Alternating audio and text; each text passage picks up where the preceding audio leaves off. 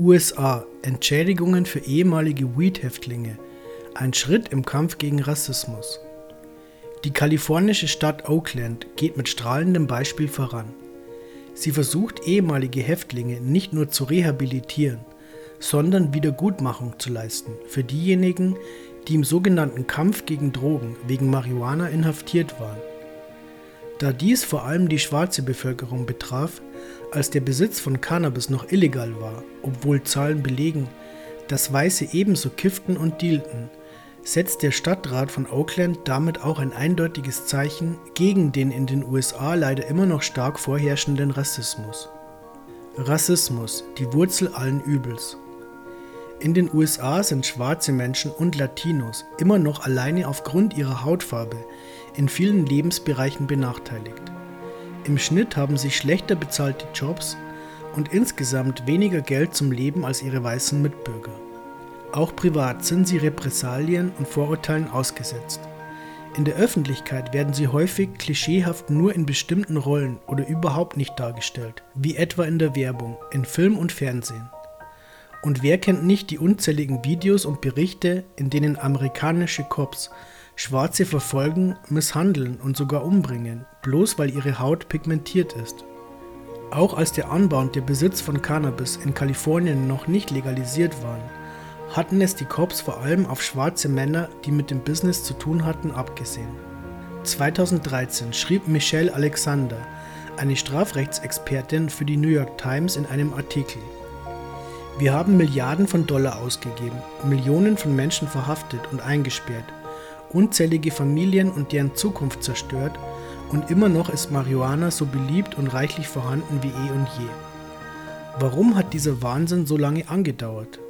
Die Antwort darauf lautet Rassismus. Entschädigungen für schwarze ehemalige Häftlinge. Seit 2016 versucht die Stadt Oakland nun, das Geschehene wieder gut zu machen was zuvor durch regelrechte Masseninhaftierungen den schwarzen Marihuana-Dealern und Konsumenten angetan wurde. In jenem Jahr besserte die Stadt die bereits existierenden Vorschriften bezüglich medizinischen Marihuanas nach, sodass jetzt mehr schwarze Menschen die Möglichkeit haben, in dem Geschäft mitzumischen und ihre eigenen Einkommensquellen zu erschließen. Am bedeutendsten dürfte dabei wohl die Regelung sein, dass Menschen, die früher wegen Weed-Vergehen verurteilt worden waren, bei der Vergabe der städtischen Anbau- und Verkaufslizenzen bevorzugt werden. Um ein derartiges Programm ordentlich planen und auf die Beine stellen zu können, veranlasste die Stadt Oakland im Vorfeld eine entsprechende Studie, damit am Ende auch die richtigen Leute profitieren würden. Diese Studie förderte zutage, dass im Jahr 2015 der Anteil der Afroamerikaner insgesamt 30 Prozent der Bevölkerung Oaklands betrug.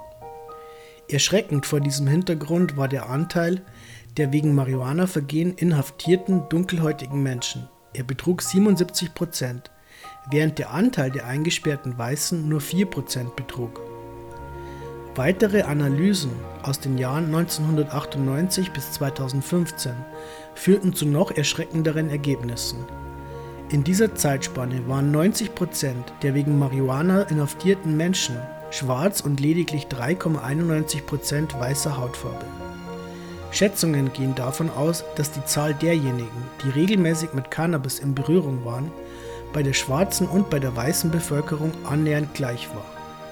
Die Ungerechtigkeit der Verfolgung und Verurteilung aufgrund der Hautfarbe wird daraus ersichtlich. Legales Cannabisgeschäft in weißer Hand. Die legale Cannabisindustrie in den USA beweist, dass nicht nur Afroamerikaner sich mit dem guten Kraut auskennen. Es gibt etwa 3200 bis 3600 Jobs in den Staaten, die medizinisches Cannabis verkaufen. Weniger als 36 davon werden von schwarzen Menschen betrieben. Sie stellen damit ungefähr 1% oder weniger der von diesem Business Profitierenden dar. Die Gründe dafür liegen auf der Hand. Wer Startkapital benötigt, muss ein gewisses Eigenkapital vorweisen können. Aufgrund der rassistischen Benachteiligung von Afroamerikanern konnte sich diese Bevölkerungsgruppe mit dem niedrigeren Einkommen in den schlechteren Wohngegenden das Startkapital für ein Geschäft mit medizinischem Marihuana nicht besorgen. Der Teufelskreis geht weiter. Das Eigenkapitalprogramm hilft benachteiligten Menschen, Fuß im Cannabis-Business zu fassen. Das neue Eigenkapitalprogramm der Stadt Oakland will dieser Spirale ein Ende setzen und dunkelhäutigen, ehemaligen Weed-Häftlingen die Chance auf ein eigenes Cannabis-Business ermöglichen. Bevorzugt werden nicht einfach Ex-Knackis, ihr Einkommen muss auch geringer als 80% des durchschnittlichen mittleren Einkommens in Oakland sein und sie müssen in einer der 21 Gegenden wohnhaft sein, in denen die Cops nach dem 5. November 1996 besonders willkürlich gegen schwarze Ganja-Gangster vorgegangen sind. Das Programm wird in zwei Stufen ausgerollt.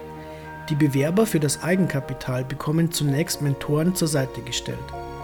Hilfestellung, um einen Businessplan zu entwickeln und sich mit den Regeln und Gesetzen der Cannabisindustrie vertraut zu machen, sowie anderweitige Unterstützung, die zu Beginn benötigt wird. In der zweiten Phase wird darauf gesetzt, dass diejenigen, die bereits erfolgreich sind, weiteren Menschen helfen, indem sie ihnen Räumlichkeiten und Wissen zur Verfügung stellen. Zum Programm gehört zudem, dass der kriminelle Hintergrund eines Growers nicht so sehr überprüft wird bzw. ins Gewicht fällt, wenn es um die Finanzierung geht.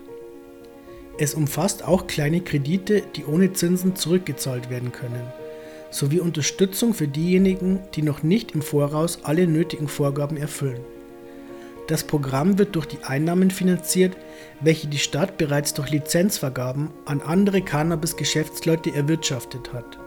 Bleibt zu hoffen, dass Oaklands Beispiel viele weitere nach sich zieht und, um pathetisch zu werden, nicht aber ohne einen Funken Hoffnung, dass das gesamte Land und die ganze Welt versteht, dass Rassismus nicht nur im Weed-Business absolut falsch und unangebracht ist, sondern in allen Lebensbereichen und weltweit.